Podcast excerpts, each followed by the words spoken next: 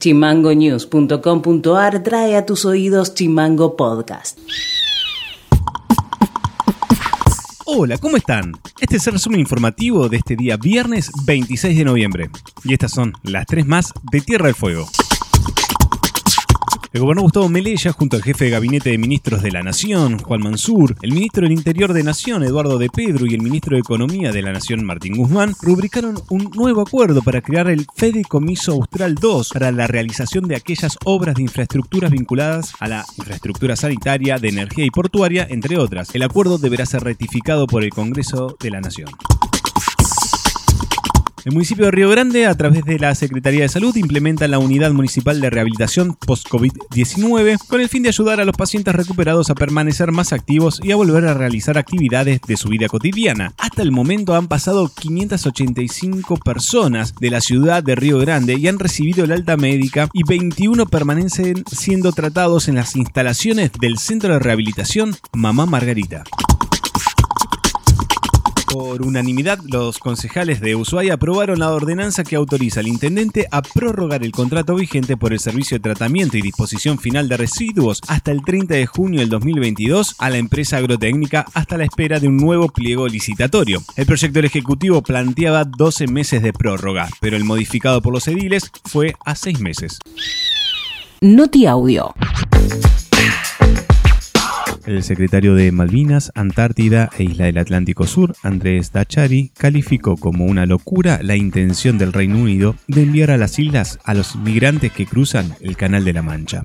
Por un lado, digamos, yo creo que que claramente, como lo, ha expresado muy claramente el, gobernador, deja de manifiesto el, accionar colonial británico y el desprecio por los derechos humanos, pero no, no, llegaría jamás a imaginar a, entender el hecho de vivir en Malvinas como, un castigo, ¿no? Y este fue exactamente el sentido que se le planteó, pero no solamente condicionando el carácter de nuestras islas, entendiéndolo como un sitio, digamos, de castigo, sino llenando a los migrantes, en el cual sabemos que es una enorme problemática que todos los países del mundo están trabajando para resolver que muchos de estos migrantes lo hacen por cuestiones sociales, por cuestiones económicas, por estar viviendo en zonas de conflicto, por ser refugiados ambientales, y el Reino Unido propone esta política absolutamente contraria a todo lo que es los derechos humanos, de todo lo que se está acordando justamente en el ámbito de Naciones Unidas. Por eso, desde la cuestión específica de lo que es el abordaje, cómo entienden a la migración, digamos, realmente es gravísimo, y sobre todo esto es cuando se conjuga con menosprecio de lo que quiere llamarse de alguna manera eh, este rol de Malvinas para los británicos de de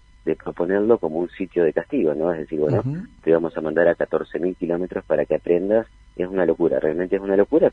Noti Audio.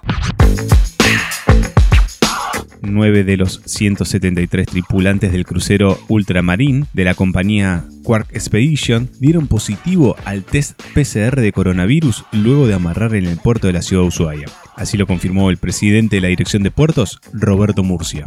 El Ultramarín después de lo ingresó a puerto en el día de ayer, este, se le hicieron exactamente los hisopados a esa cantidad de personas y bueno, la información que tenemos nosotros es que hay nueve casos este, positivos a bordo. Está interviniendo el Ministerio de Salud de la provincia junto con el COE y el Comité de Emergencia que, se, que, tenemos nosotros acá en el puerto, que justamente el Ministerio de Salud y el COE son parte de ese comité. Este, se está haciendo todo un relevamiento este, de la, o sea, de las vinculaciones que hubo estas personas a bordo este, y bueno, posteriormente yo calculo que después del mediodía tenemos una reunión para determinar cuáles son las acciones que van a seguir. Por ahora, el buque continúa eh, aislado como estuvo desde el primer momento que este, el buque amarró un muelle.